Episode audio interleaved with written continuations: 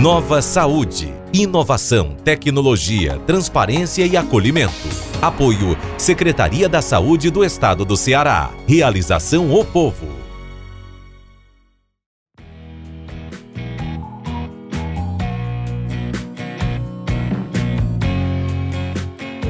Olá, boa tarde para você, nosso seguidor que está aqui no Facebook do Povo, também está aqui no YouTube. A gente tem um grande prazer de começar agora de tarde essa nova live, uma live que vai trazer para você informações muito importantes sobre a saúde. Como é que está a sua saúde? Como é que está você durante a pandemia? Como é que está a saúde pública do Ceará? A gente vai aproveitar esse momento. Convidamos você a se juntar a nós. A gente vai fazer um bom bate-papo agora. Começamos a live nesse momento. E eu queria apresentar logo né, nossos convidados. Iniciamos aqui com o professor Moacir Tavares. Boa tarde, professor Moacir.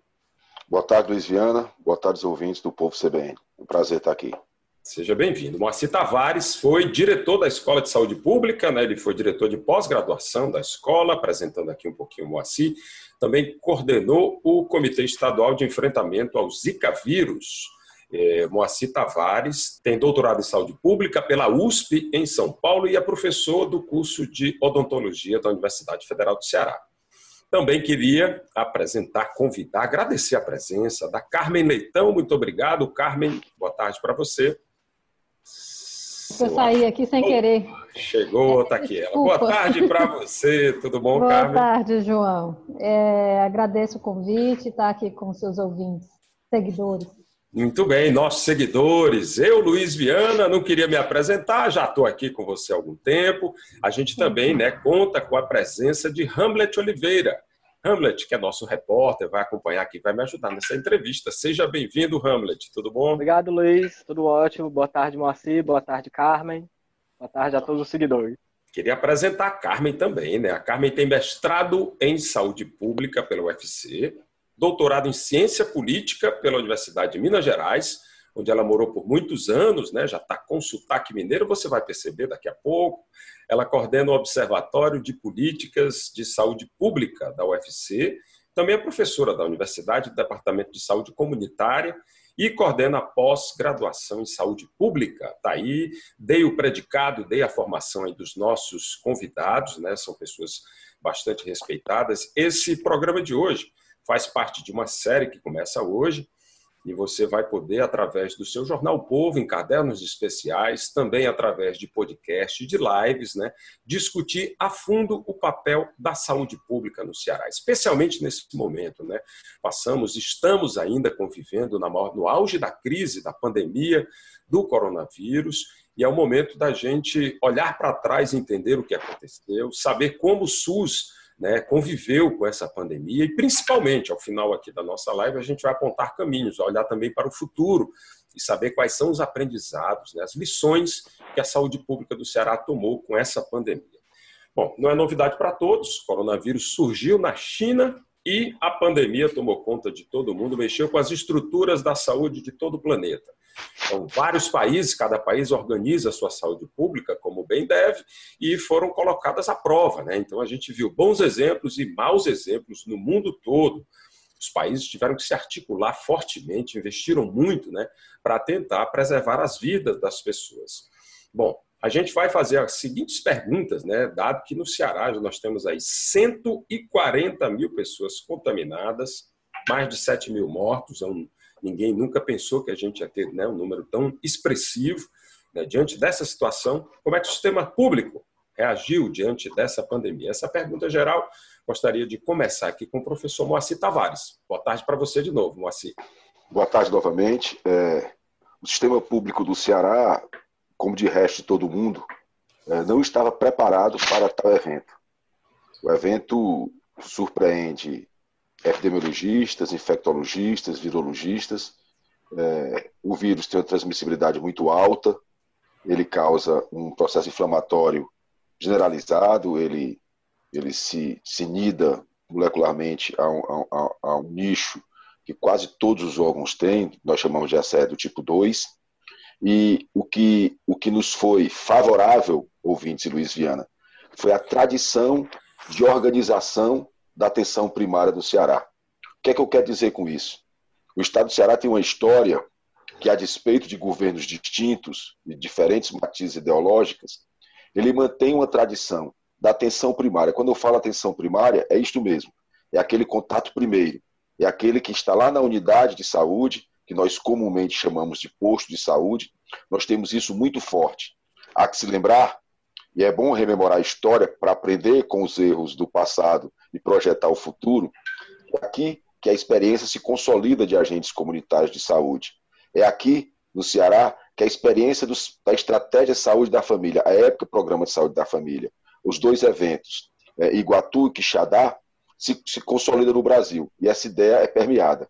É aqui no Ceará também, que no, no presente mais recente, a atenção técnico-secundária também se organiza muito bem na experiência dos consórcios públicos. Então, o escopo, a memória institucional da saúde pública do Ceará permitiu que ele fizesse esse enfrentamento de forma mais efetiva e com menor sofrimento. Quando eu digo menor sofrimento, eu peço licença da, da figura de linguagem e já me penitencio, porque 7 mil mortes representam o sofrimento e o penitenciamento de cada um de nós. Quem faz saúde pública, uma vida importa. 7 mil vidas, então, é de dilacerar o coração, literalmente. Então, o Estado do Ceará, por essa tradição, por esse enfrentamento institucional, por essa capilaridade, nós temos secretários municipais em todos os municípios. Isso parece o óbvio, mas isso não é o óbvio. Existem estados que ainda não têm secretários municipais e até são penalizados por isso que não recebem recursos. Isso parece o óbvio, mas não é o óbvio. Nós temos uma tradição de participação popular através de conselhos, conselhos municipais e conselhos estaduais de saúde, de forma muito efetiva e muito forte.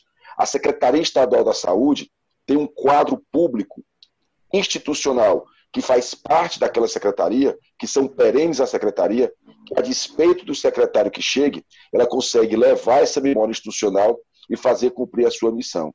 Então, a despeito de todo o despreparo que o mundo todo foi pego, nós, com essa fortaleza do sistema público, nós, nós reagimos mais rapidamente e mais efetivamente. Talvez o Estado do Ceará tenha se destacado no cenário nacional por essa memória institucional. E aí, há que se dizer, nós tivemos também uma condução bastante efetiva do próprio governador do Estado. Ele teve é, a sensibilidade de ir para a linha de frente e, como se diz no popular, dar a cara a tapa para dizer: olha, esse Estado tem um condutor que está cuidando disso. Então, esse conjunto de coisas fez com que nossa reação, mas ficou evidente também, Luiz, a insuficiência de financiamento, fundamentalmente federal do SUS, que impactava fortemente naquilo que é mais caro, que são os leitos de, de UTI. Nós não tínhamos suficiência de leitos de UTI e o acesso a um respirador era a diferença entre, entre viver ou morrer. Eu acho que no desdobramento da nossa conversa, nós podemos ver o que é que isso pode ficar de herança, de fazer do, do limão uma limonada, o que é que isso pode ficar de herança para a reestruturação de um sistema de saúde com todo o financiamento e com toda a robustez que ele merece. Obrigado, Moacir. Queria perguntar também à professora Carmen, ela já tirou aqui o mute do, telefone, do, do microfone, está esperta aí. Melhorei, melhorei, Luiz. É, eu queria que você, didaticamente, como professora, ajudasse a gente a entender o que é o SUS, qual a diferença do SUS, né, esse sistema que o Brasil escolheu, para os outros países.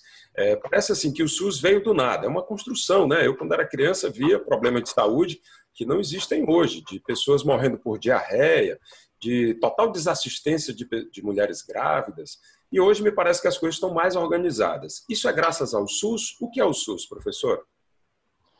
Então, que é o SUS, né? O Sistema Único de Saúde, que acho que está na boca de todo mundo, mas ninguém entende um pouco qual a sua concepção e como ele funciona, né? E, inclusive, os seus desafios para poder apoiá-lo na, na, no enfrentamento deles.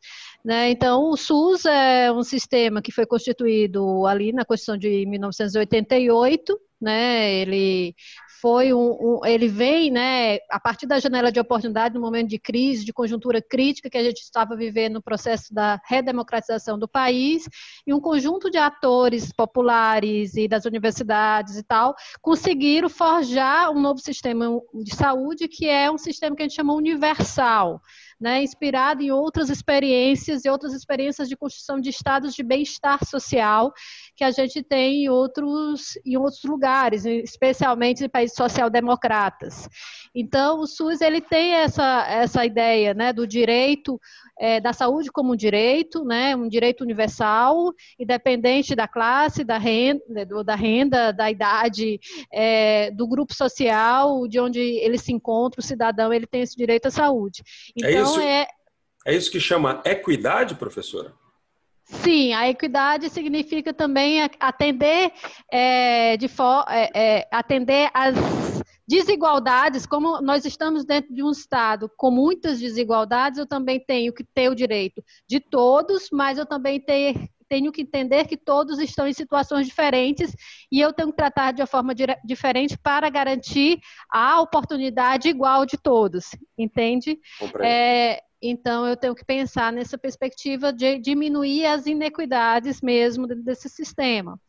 É, e aí nós temos esse processo de implementação desse novo sistema, do, então temos 30 anos e temos um monte de avanços, inclusive o que você está falando de acesso, né? Mas também houve mudanças demográficas, né? É, envelhecimento da população, houve mudanças no sentido da forma de adoecer, o avanço das doenças crônicas e tal, a forma de fortalecer algumas perspectivas, inclusive essa que o, como se fala, da atenção primária à saúde né, das equipes de saúde da família, de construção de redes, desse fortalecimento de um contato direto com o território.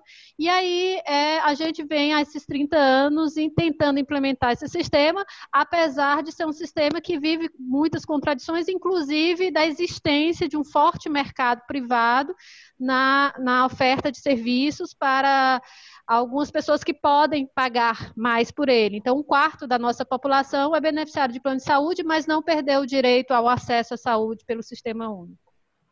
Compreendo. Olha, pessoal, queria convidar vocês, né, professor Boaci, a professora Carmen, especialista no sistema de saúde, em saúde pública. Então, você que está acompanhando a gente, nosso seguidor, fique à vontade de participar também. Faça perguntas, sugestões, mande sua opinião. Mande pelos canais aí do YouTube, do Facebook também.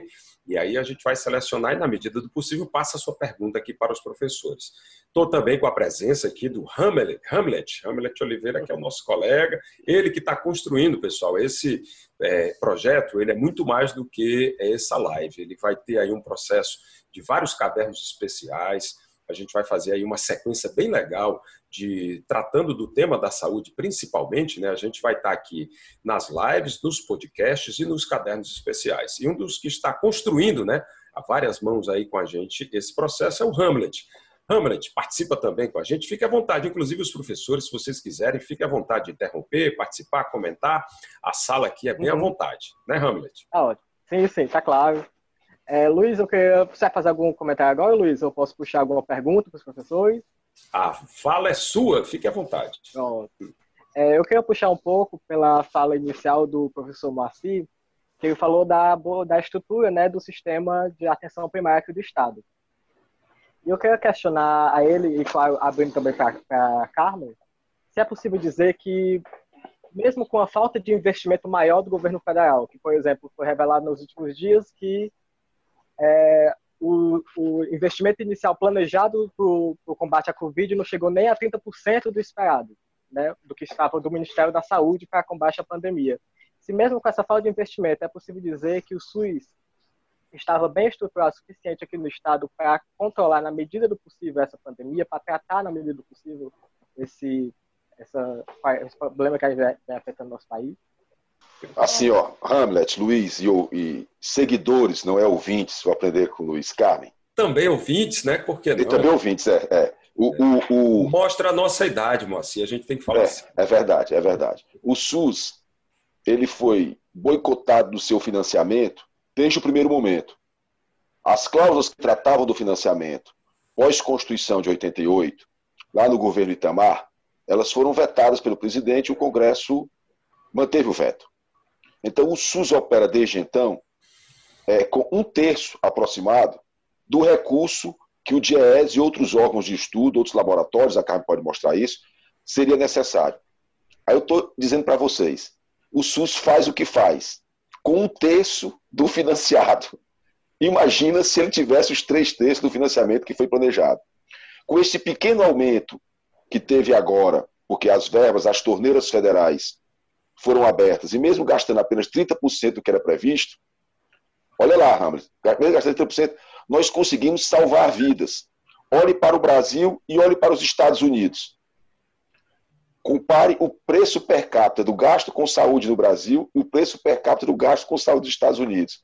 Os Estados Unidos gastam seis, sete vezes e meia mais do que nós gastamos aqui. Lá foi um desastre. O sistema é todo privado, absolutamente desconectado. A única coisa que faz liga entre eles é o CDC, que é o Center of Disease Controls, a Central de Controle de Doenças, que não, é o não, não tem a mesma função que o nosso Ministério da Saúde. E lá, com esse custo per capita, foi um desastre. Então, com o pouco que nós tivemos de financiamento no SUS, nós conseguimos salvar vidas. A minha filha, que tem 16 anos, e o Luiz conhece, disse assim: pai, só cego não vê. Quem segurou a onda do povo foi o SUS. Se não fosse o SUS, eu não tenho medo de dizer, nós teríamos pilhas de corpos nas ruas estendidas. Nós teríamos pilhas de corpos nas ruas estendidas, como nós tivemos em alguns países da América, América do Sul.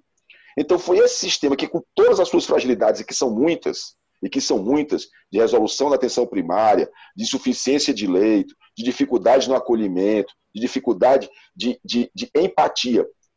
Acontece, Luiz, Carmen, Hamlet e ouvintes, que o SUS tem também outro pecado de origem. O sistema de saúde italiano, ele foi um sistema de saúde que foi reivindicado pelas classes trabalhadoras mais organizadas da Itália. As classes trabalhadoras mais organizadas do Brasil, da BCD paulista, quando iam para negociação, pediam um plano de saúde privado. Engraçado isso. Os operários nossos mais organizados, a CUT, a CGT, nunca fizeram, fizeram, fizeram agora, nunca fizeram uma defesa de fato do sistema único de saúde, nunca foi sua pauta de reivindicação. Na, quando iam para negociar com os trabalhadores, negociar com o patrão, colocava plano de saúde. A nossa classe média tem horror ao SUS.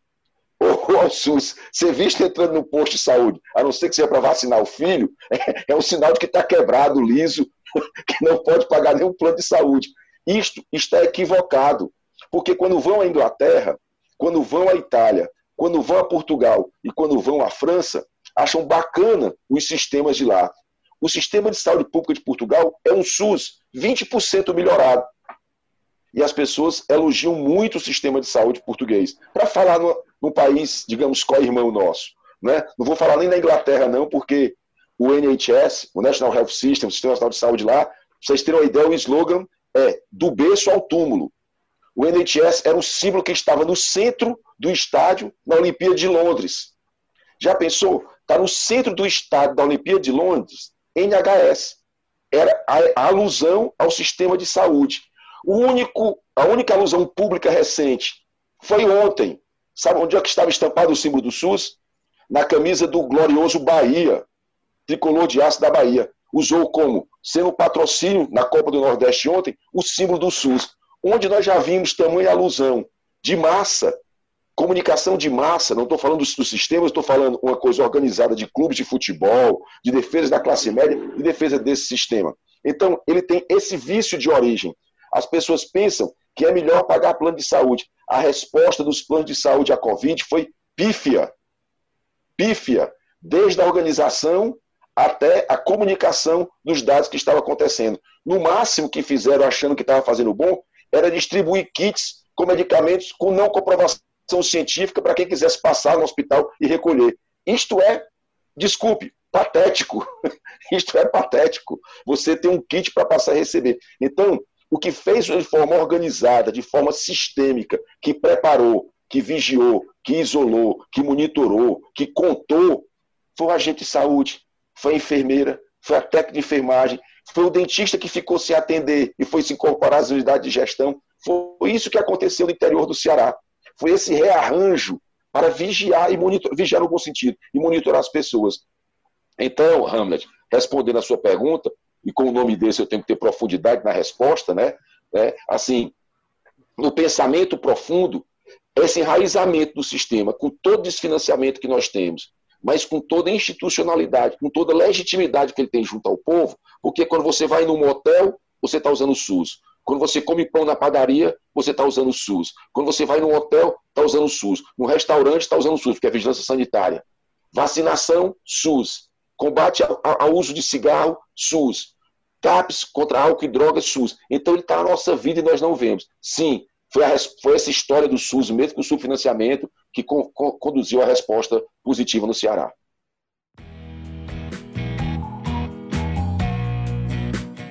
E depois da breve pausa para o cafezinho, para o chazinho, para a água, a gente voltou. Você já teve tempo né, de tomar seu café e agora a gente volta a fazer essa boa discussão. A gente está falando dos desafios do SUS diante da pandemia do novo coronavírus. Esse que é uma live que faz essa live que faz parte do projeto Nova Saúde, patrocinada pelo governo do estado através da Secretaria de Saúde e realizada pelo Grupo Povo de Comunicação. Recebemos hoje o professor Moacir Tavares professora Carmen Leitão. Os dois estão aqui discutindo. A gente, eu deixei aqui uma pergunta no ar. Eu queria convidar a professora Carmen para né, tratar desse assunto. A gente está falando aqui como o SUS do Ceará enfrentou a pandemia. Tá. Não, é, algumas coisas eu queria complementar, né? Inclusive, é, que a gente, o Ceará, ele ele é espelho de um monte de desigualdades que a gente tem também como legado. Né? A gente tem algumas desigualdades que se refletem dentro dos. É, na forma de organização dos serviços, dos serviços disponíveis, e o caso das UTIs é um proxy disso. Né? Ele exemplifica muito a questão de desigualdades regionais, o Nordeste brasileiro em relação a outras regiões do país, a relação público e privado, que as, UTI, as UTIs na maior parte, especialmente nos principais centros, como Sudeste e Sul, ela a, a, a, saúde suplementar ela é bem mais avançada, né, digamos assim, no sentido de que ela abrange mais, uma, tem uma cobertura maior do que a nossa, eu acho que a nossa está entre 14%, mais ou menos só, da população. Então, ou seja, a nossa população usa, do Ceará usa muito mais ainda o SUS. É, então, provavelmente a diferença de essa questão de ter ou não ter plano de saúde não influenciou tanto, né? Foi o SUS mesmo que segurou a onda da, da, da demanda, né? E a questão capital interior, como a gente está vendo que a gente passou por um momento, né, com concentrado dos casos dos óbitos na capital e agora a gente vê esse movimento de passar pelas para a periferia da capital e depois para o interior e o desafio do que é isso é, dentro do Estado. Então, a, eu estava até dando aula hoje de manhã sobre regionalização, né? E uma das coisas que fica muito claro é que o Ceará ele tem um diferencial importante é, em relação ao papel que o Estado assumiu nos processos de regionalização das políticas. Ou seja, nenhum município ele tem a capacidade por si só, ainda mais quando a gente tem 5.700 municípios e 80% desses municípios têm cerca de 20%, é menos de 20 mil habitantes, esses municípios por si só eles não têm a capacidade tecnológica, financeira, técnica para sustentar todo tipo de serviço para atender a demanda daquele, daquele município. Então, você precisa organizar o sistema de saúde de uma perspectiva cooperativa entre os municípios, né, numa perspectiva intergovernamental, mas tem que ter o apoio do Estado. E muitos estados, inclusive de onde eu estou vindo, é, é, o Estado, em geral, ele não assume esse lugar de provedor como aqui. Por exemplo, aqui a gente tinha os hospitais regionais, é, é, três grandes hospitais regionais. Então, aqui a gente já tinha uma tradição de regionalização, de negociação. Você tinha as policlínicas, além de ter feito isso que o, é, o, o Moacir falou, de, um, de ter fortalecido a atenção primária no Estado, que é uma marca importante do Estado na perspectiva da política de saúde, você também teve iniciativas de construção de policlínica, dos CELS, dos hospitais regionais, de constituição dessas redes. Então, a construção dessas redes é, era uma questão importante e uma certa capacidade de gestão disso, de tomada de decisão compartilhada e tal. Só que você também tinha é, alguns déficits. Então, é calculado que a gente tinha cerca de 800 leitos de UTI de adulto é, é, que você não tinha, justamente por essas desigualdades que não tinham sido ainda ultrapassadas, é, que eu digo regionais, recursos no Nordeste bem menos, né? E a gente também tem menos capacidade econômica para uhum. algumas coisas. Então, eu, eu terminar, eu já entendi. Então, a gente, é, é, a gente é, teve né, um dos principais enfrentamentos, além de você coordenar, a, usar o potencial que você tinha, que eram as equipes, os agentes de saúde e tal, o potencial que você já tinha de gestão e tal, você tinha realmente um déficit de equipamentos, de tecnologia, né? E aí foi uma das principais coisas que o Estado enfrentou, foi isso no meu modo de ver. A segunda coisa que eu, se eu puder complementar, é, a segunda coisa que eu acho importantíssima é considerar o contexto político que nós estamos vivendo no país, né, de uma certa é, pela primeira, provavelmente pela primeira das, dos 30 anos que a gente vive, é o momento mais forte, mais drástico, no sentido de um rompimento das relações intergovernamentais entre os três entes, né, com a clara oposição do governo da União, é, inclusive saindo ministro é, do Ministério da Saúde, dois ministros, né, como a gente viu, a gente ainda está com o ministro interino. Então, isso, o apoio da União, a União sempre assumiu o papel de coordenador de políticas públicas, de dar o apoio, de induzir, de induzir, mesmo com essa coisa do pouco recurso que a gente tem, que é um grande drama, ela tinha esse papel. Então, a gente viu um momento que os estados teve que ter muito protagonismo para assumir o enfrentamento das pandemias. E aí, nisso, isso é importante. Duas coisas. Um, o papel da, do Consórcio Nordeste e o seu comitê técnico científico, que o nosso governador é, está inserido disso e, e ouviu, ter, parece ter tido uma, uma considerar muito a questão científica, técnica, né? E a questão do distanciamento social, que foi indicado por epidemiologistas e outros é, como a principal estratégia de enfrentamento, né? Para conter a curva. Tem um monte de coisa para falar, mas vou parar aqui. Fique à vontade, professora. A gente está aqui para ouvi-los. Hamlet, queria a sua participação, mas antes eu queria dar aqui os nossos ouvintes, nossos ouvintes só assim, hum. são os nossos seguidores.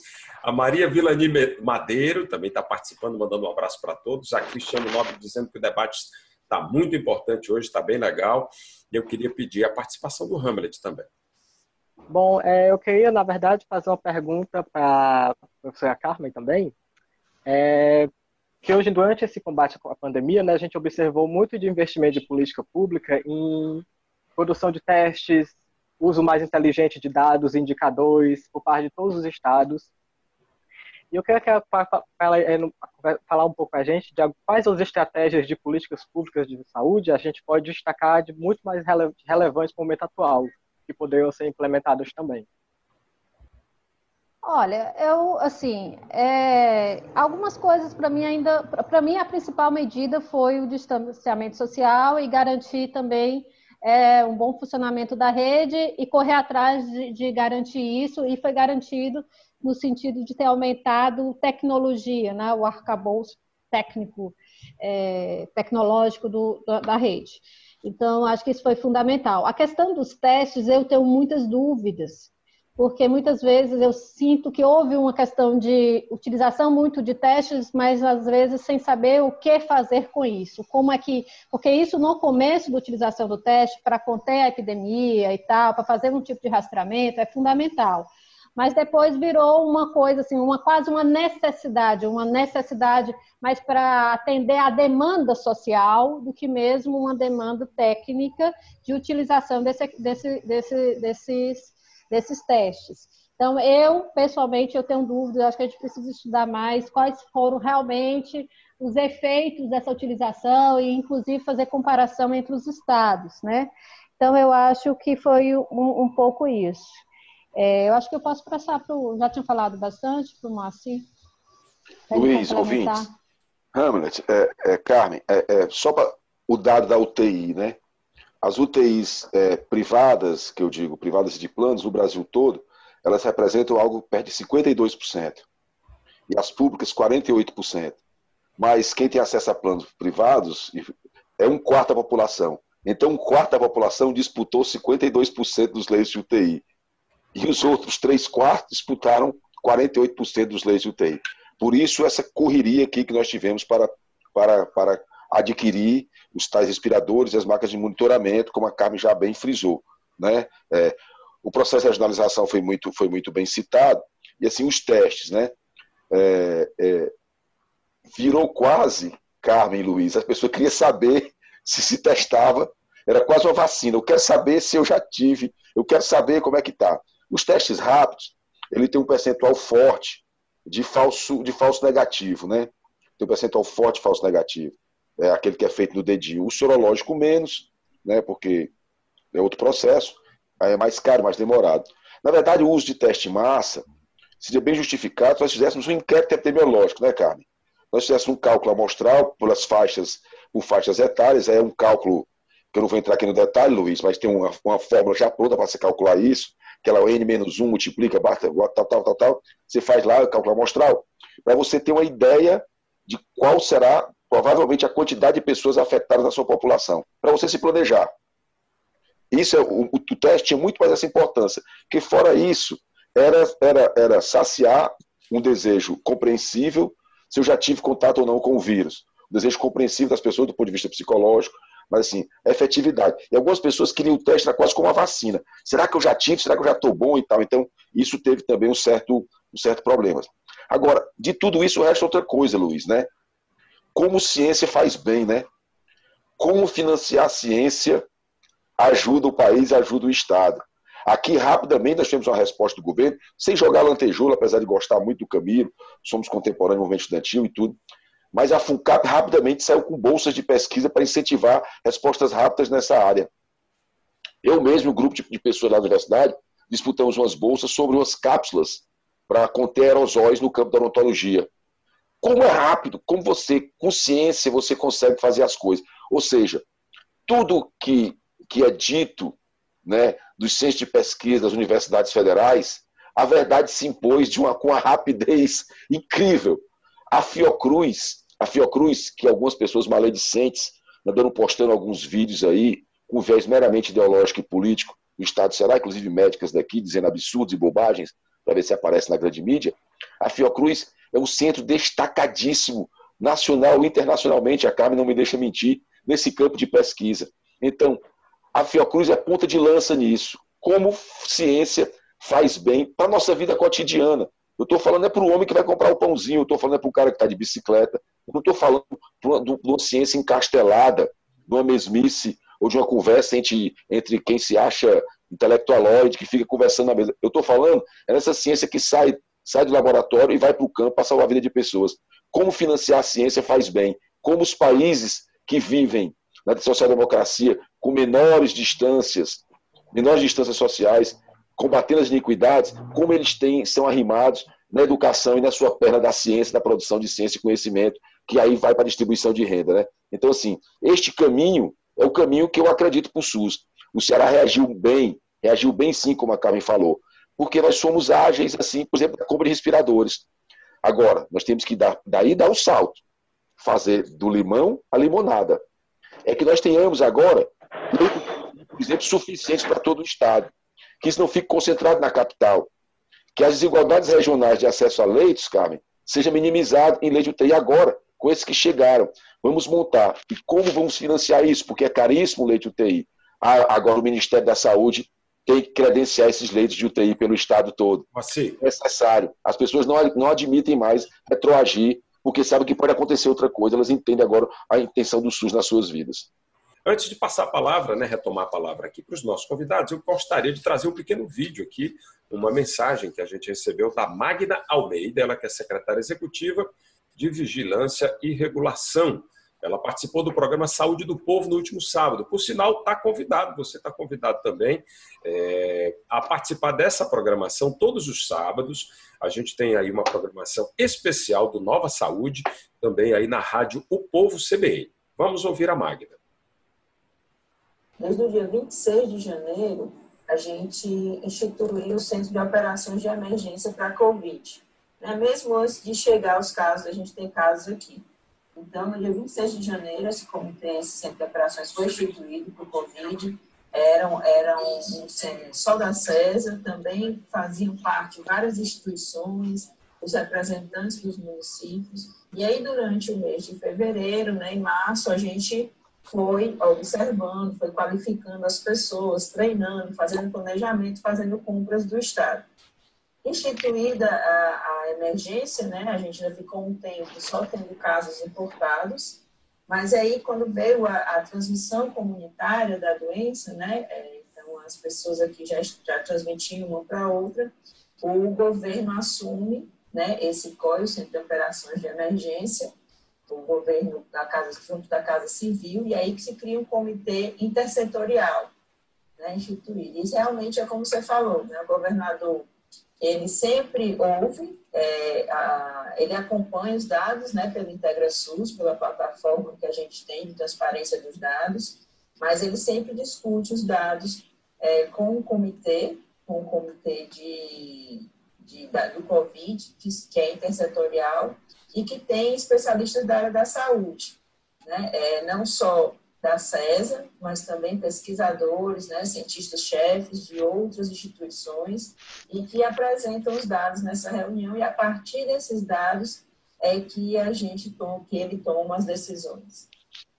Bom, tá aí, você ouviu a participação né, da Magda Almeida, ela que é secretária executiva da Vigilância e Regulação. Da, dando continuidade à nossa live, eu queria que o Hamlet fizesse a introdução aí desse nosso último bloco. Por favor, Hamlet. Pronto, eu queria só complementar, Luiz, é, a fala do professor Marcianes, que estava falando justamente do investimento né, em tecnologia e em ciência, e falar que hoje eu conversei, por exemplo, com o coordenador da Fiocruz aqui no estado, e a Fiocruz está preparando né, o desenvolvimento de uma central analítica, no qual a gente vai, que eles vão trazer aí a produção estimada de até 10 mil testes né, para diagnóstico da Covid-19 aqui no Ceará. É um projeto que eles estão desenvolvendo já tem alguns meses já, e está sendo produzido numa velocidade bem rápida, já está no processo de, de, entrevista dos novos profissionais, de pesquisadores e técnicos que vão agir, atuar lá na, na unidade da Fiocruz aqui no estado, que fica no município de Eusébio, aqui na região metropolitana. Muito bom, boa iniciativa. Acho que a Fiocruz produz isso e produz muito mais, né? Na verdade, é, a Carmen é sabedora disso, o que veio à tona como tecnologia é, foi a epidemiologia, né, Carmen? O que fez, o que fez a grande diferença foi saber, traduzindo a palavra, saber como as doenças, o estudo de como as doenças se distribuem sobre os agrupamentos humanos, que é o pé da letra a epidemiologia.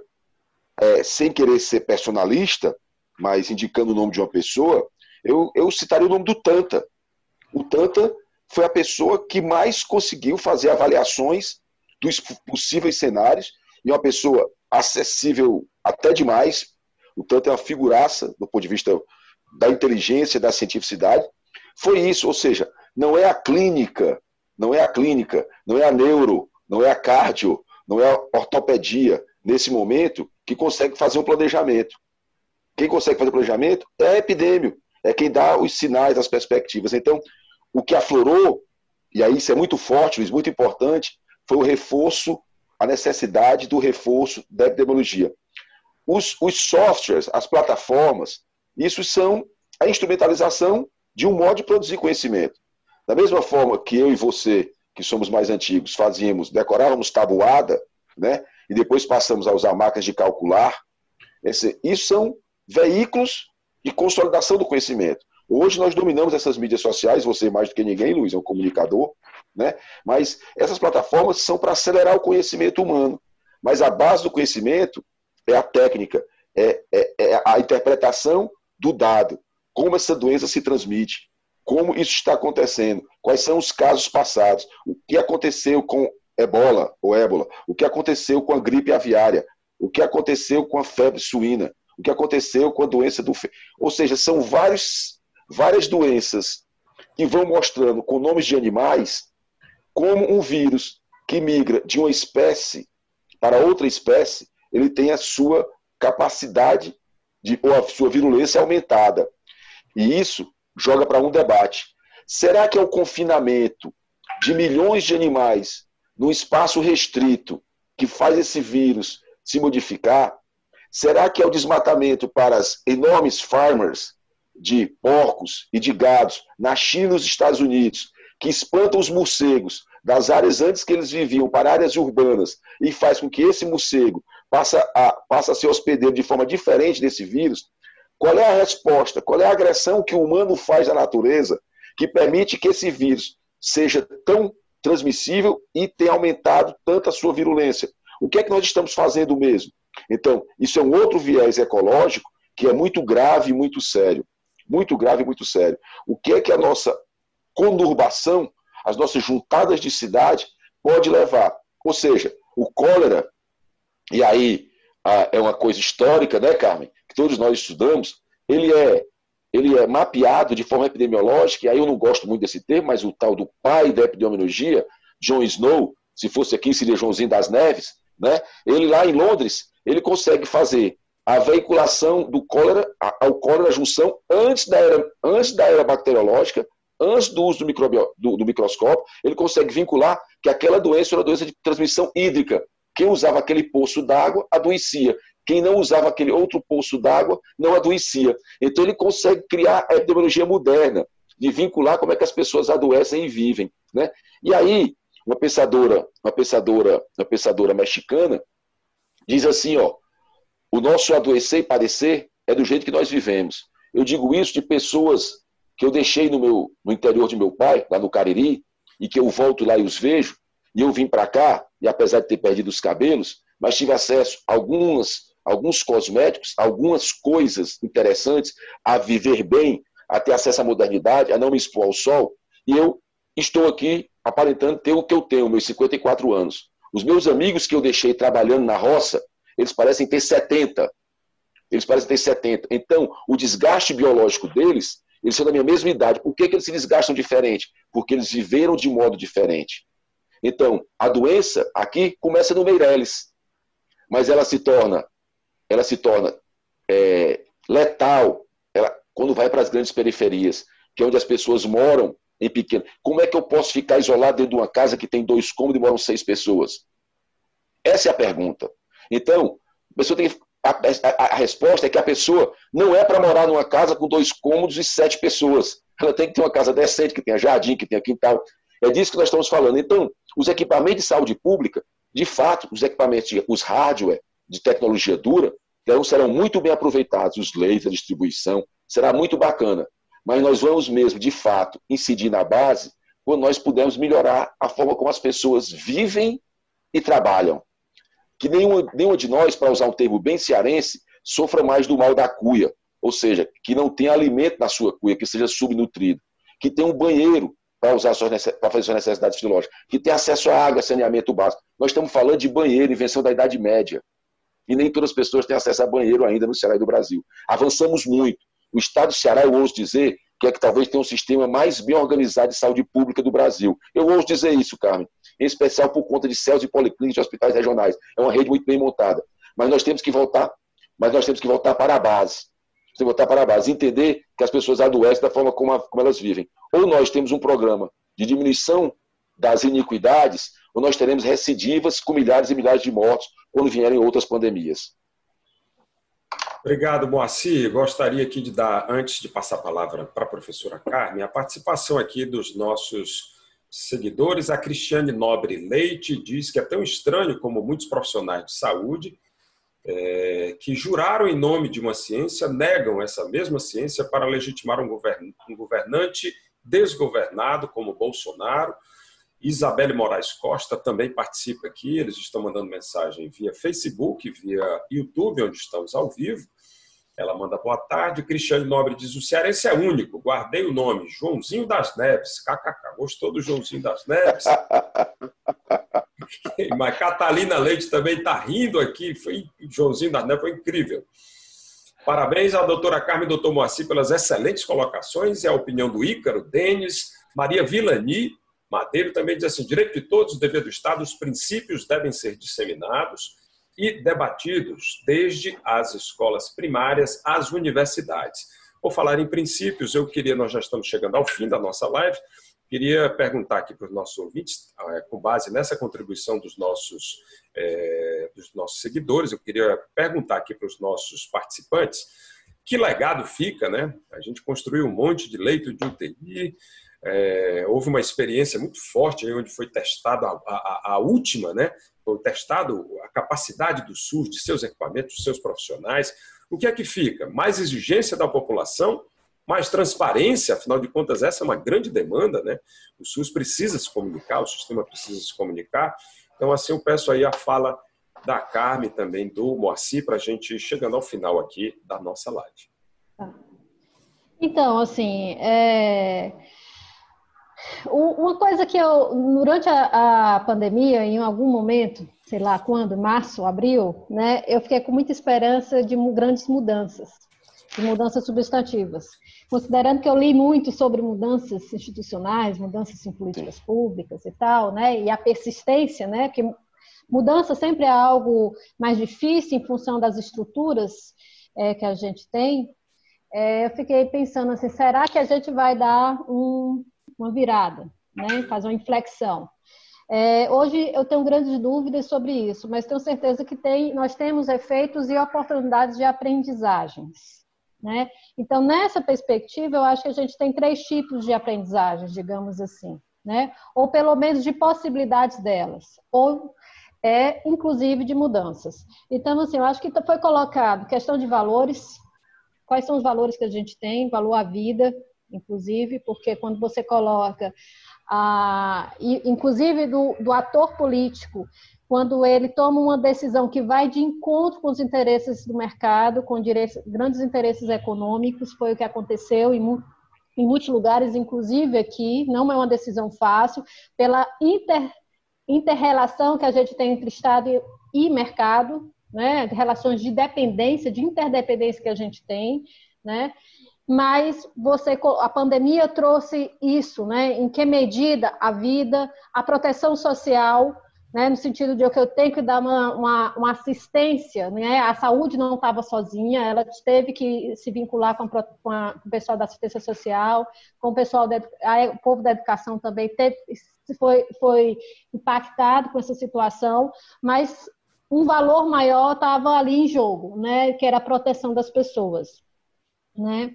É a questão da verdade, a questão do conhecimento, né, num, momento em que a gente vive né, o advento das fake news, né, que, todo, que uma das coisas grandes, que, valiosas que a gente conseguiu na democracia é todo mundo ter opinião, mas aí ao mesmo tempo que todo mundo tem opinião, em que medida o conhecimento, a, a ciência é importante para basear minha opinião, né? Então, acho que vem isso quando é, a universidade atacada é, todos os dias, permanentemente, inclusive sem recursos, né? São os barderneiros, são não sei o quê, mas nesse momento é a universidade que, inclusive, as instituições de ensino, de pesquisa, como foi citado aqui a Fiocruz, é, são o pessoal que está trazendo essas informações, né? Então, é, que sociedade é essa que pode se repensar enquanto valores? Enquanto política, né, eu acho que a gente pode ter algumas aprendizagens, inclusive qual o papel do Estado. Acho que a pandemia tem uma aprendizagem no sentido de retomar o lugar do Estado como um ator importante. Né? Ele, é, no momento em que a gente volta, né, numa perspectiva é, radical, né, de minimizar o papel do Estado dentro do, do, de um contexto não só brasileiro, mas num contexto latino-americano, inclusive com a influência dos Estados Unidos, é, a gente retoma que o Estado tem um papel e que esse papel não é só de regular a economia, ele também tem um papel de provisão. É, acho que também a gente tem uma questão das relações intergovernamentais, é, dessa questão da autonomia dos estados, em que medida isso vai ter um legado nesse sentido no futuro, de um, uma postura mais proativa dos estados e dos municípios dentro de um federalismo brasileiro que está em crise, em, em grande crise. Né? Inclusive com outras instituições, Congresso, Justiça, né, que inclui a STF e tal, né, vai também deixando mais claro essa crise e a, e a pandemia mostrou isso muito claro e que a gente não pode ficar assim, porque isso tem impacto muito grande, inclusive no que o, o Moacir falou, que é a questão das desigualdades sociais. E aí a gente também tem um monte de aprendizagem com relação a, a inclusive, à saúde, né? Inclusive, como é que é está a nossa burocracia, a nossa capacidade de fazer compra no tempo certo, a nossa capacidade de integração da equipe para responder bem os casos, né? E, inclusive, a gestão. Acho que a gestão do Estado vai estar recuperando o que ela estava fazendo no começo do ano, que era o processo de planejamento que fez no ano passado todo, né? No primeiro ano, E está retomando isso, a regionalização agora com uma outra configuração, inclusive que o, o né, com uma capacidade maior de redistribuição de recursos, né, e com alguns tipos de aprendizagem que que teve, né, inclusive de aproximação maior com os prefeitos, de aproximação maior com os secretários de saúde, para solucionar os problemas para além das questões é, partidárias e de interesses políticos. Eu acho que é isso que eu queria deixar de mensagem. Obrigada. Ok. Muito obrigado, muito obrigado a todos. A gente vai chegando aqui ao final dessa live hoje. Hamlet, muito obrigado por sua participação. Eu que agradeço, colega. Luiz, pelo convite, agradeço também a participação do professor Macedo, a participação da Carmen e a quem ficou aqui como nosso ouvinte, né? Como você falou. Nosso, nosso ouvinte, nosso seguidor, né? É, na verdade, não tem mais só seguidor, né, Moacir, nem ouvinte. Hoje as pessoas é. entram na mesma sala, todo é. mundo interage. Você viu aqui que durante toda a programação. Estamos num espaço, né? Estamos, Estamos num, espaço. num espaço em que as pessoas querem ouvir, mas querem falar também. Então, muito obrigado aí pela participação da Carmen. Eu agradeço, isso. Fico muito feliz mesmo, muito feliz. Moacir Tavares, Carmen Leitão, muito obrigado. Beijo, Carmen. Carmen. A gente vai ficando por aqui. Só queria lembrar para você que o Nova Saúde, esse projeto bem legal, acaba de começar. A gente começa com essa live. O último sábado teve na programação de rádio, no Saúde do Povo, e dos próximos sábados, todos os sábados, às 9 horas, programa Saúde do Povo com o Vavá. E aí você vai acompanhar parte dessa programação aqui na rádio nas lives e também, inovando, a gente vai fazer da live um podcast, uma forma daquela pessoa que não estava nesse horário podendo acompanhar, ela tem a opção de ouvir né, a programação via podcast e também assistir, se você tiver tempo, recomendo, você vem assistir de novo aqui no YouTube, no Facebook.